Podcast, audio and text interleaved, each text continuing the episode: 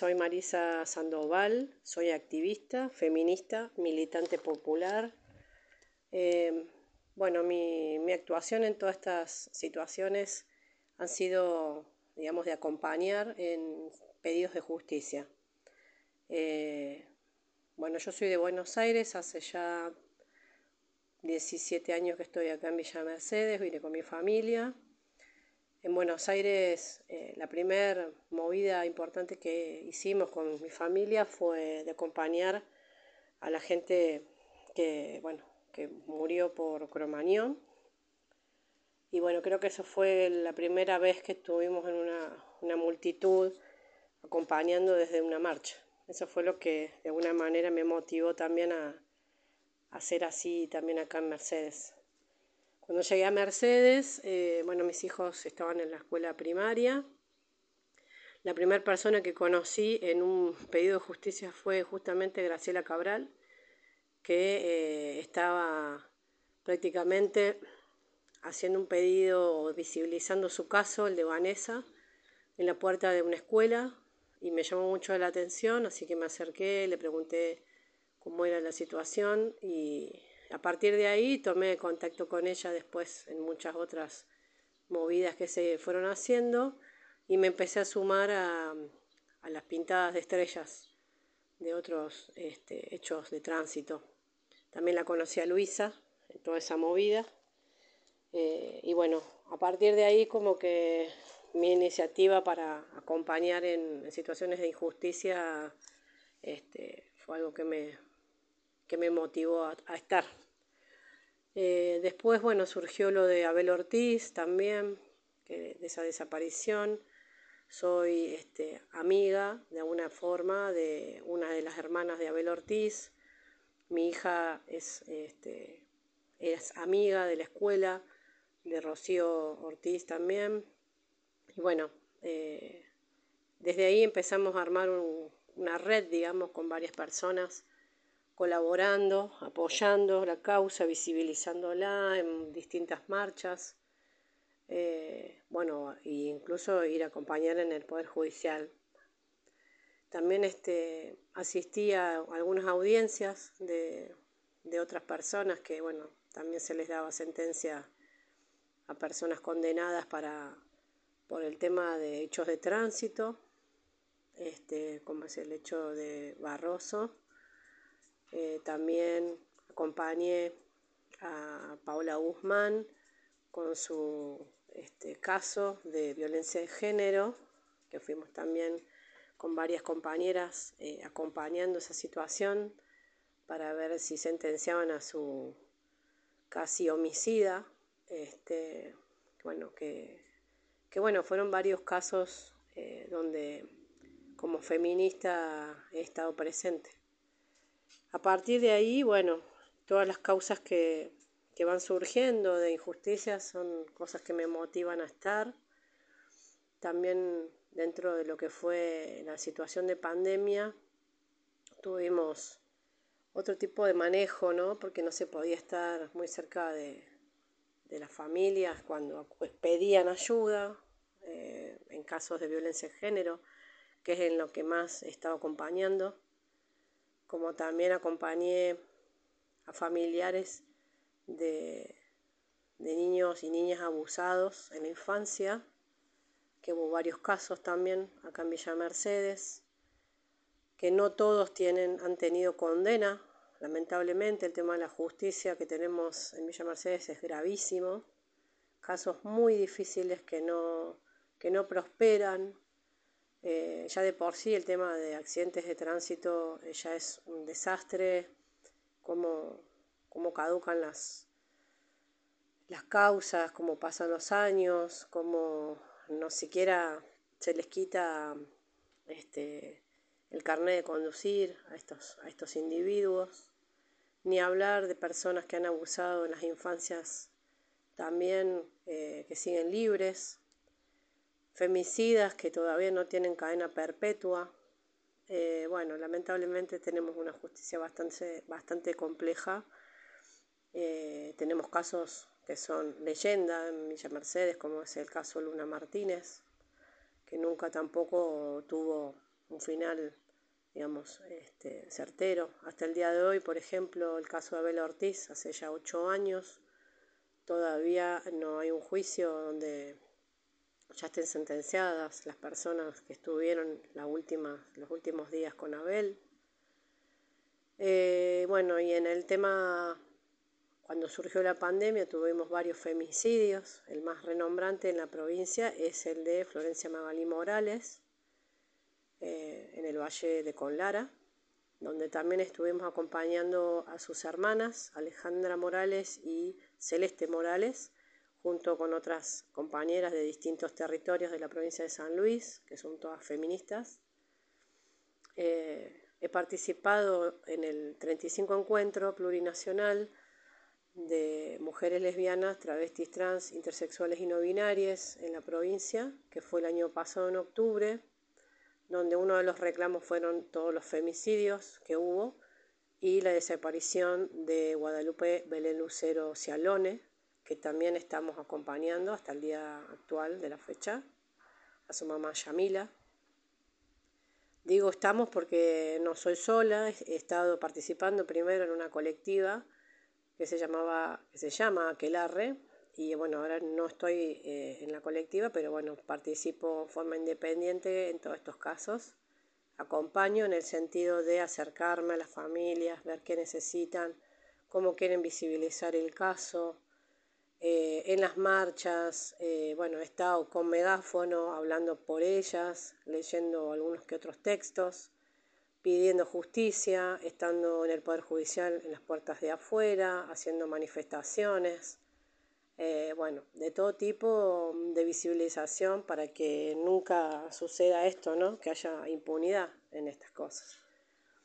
Y desde ahí empezaron otros casos, eh, Jessica Castro, Mónica Ramos, eh, tenemos muchísimos, lamentablemente, Brenda Arias, eh, Tamara Holguín, Mercedes, Juliana Leal, una niña que fue brutalmente asesinada, violada y la, la tiraron también cerca de unas de, una, de una fábrica. También tenemos el contacto de su hermana. Este, muchísimos casos. Eh, es inigualable la cantidad de gente que, nos han asesinado eh, en todo este tiempo.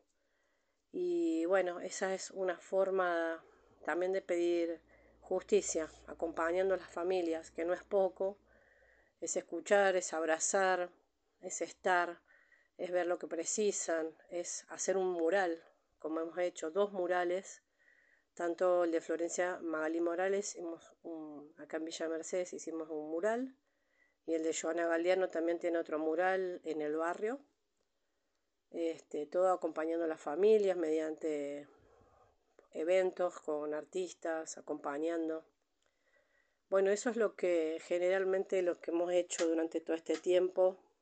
Eh, cuando bueno, hemos estado activas, mucho más activas las mujeres. Eh, y bueno, y así acompañándonos, ¿no? Porque acompañar no es solamente escuchar, sino estar eh, cuando te precisan o cuando bajan sus brazos, volver a decirles que estamos, que no están solas, que bueno, vamos a seguir saliendo a las calles, mostrando esta situación que no, que no termina de un día para el otro. Y bueno, todo eso también se puede hacer en el encuentro. Ahora actualmente estoy acompañando a dos mujeres del pueblo Ranquel, que viven acá en San Luis también, donde eh, están siendo este, hostigadas por una persona que está eh, cercana al poder del gobierno provincial. Este, a esas señoras les han sacado sus animales, que ese es el único sustento que tienen hoy en día. Y bueno, por ser mujeres, por ser este, indígenas y porque dijeron que no a distintas cuestiones que les han dicho, se pusieron, resistieron y hoy en día están siendo denunciadas, hostigadas, eh, maltratadas, si se quiere, porque bueno, no les permiten el acceso de, la alimentación, no les dan, no les dan este, el acceso para que sus animales estén nuevamente con ellas. Bueno, cuestiones muy complejas eh, estamos acompañando. Hace muy poquito armamos una peña en beneficio de ellas porque no tienen ingresos económicos por este, esta situación. Y bueno, básicamente esas son varias de las causas que estamos acompañando. Seguramente me quedo corta porque hemos estado en varias cosas. Abusos sexuales de la infancia eh, fue uno de los casos más difíciles para seguir y apoyar porque las familias no, ¿cómo puedo decir? Las familias dejan de activar porque es muy difícil y es muy eh, complejo y es poco lo que se está haciendo realmente por la niñez acá en la provincia. O sea, tenemos dos secretarías acá en Villa Mercedes que manejan básicamente lo que son las mujeres y las disidencias, pero el tema niñeces eh, está como bastante abandonado y hay muchísimos casos, muchísimos. La ESI, por ejemplo, no, no están contemplada dentro de las escuelas. Por suerte eh, hay algunas escuelas que sí lo toman en cuenta y gracias a eso han salido casos a la luz. Eh, y tenemos muchísimas cosas y violencias constantes todos los días, eh, donde la gente a veces se comunica conmigo para pedirme ayuda mi, activismo en ese caso es orientar cómo hacer, cómo hacer una denuncia. Yo no soy abogada, no soy psicóloga, solo tengo la capacidad de poder acompañar en la escucha y poder orientar. Generalmente no, no, no les pasamos, digamos, eh, esto de, de que vayan a las comisarías porque generalmente las maltratan mucho más. Por eso hacemos otro tipo de acompañamiento. Las acompañamos hasta el Poder Judicial o pueden hacerlo vía mail, la denuncia.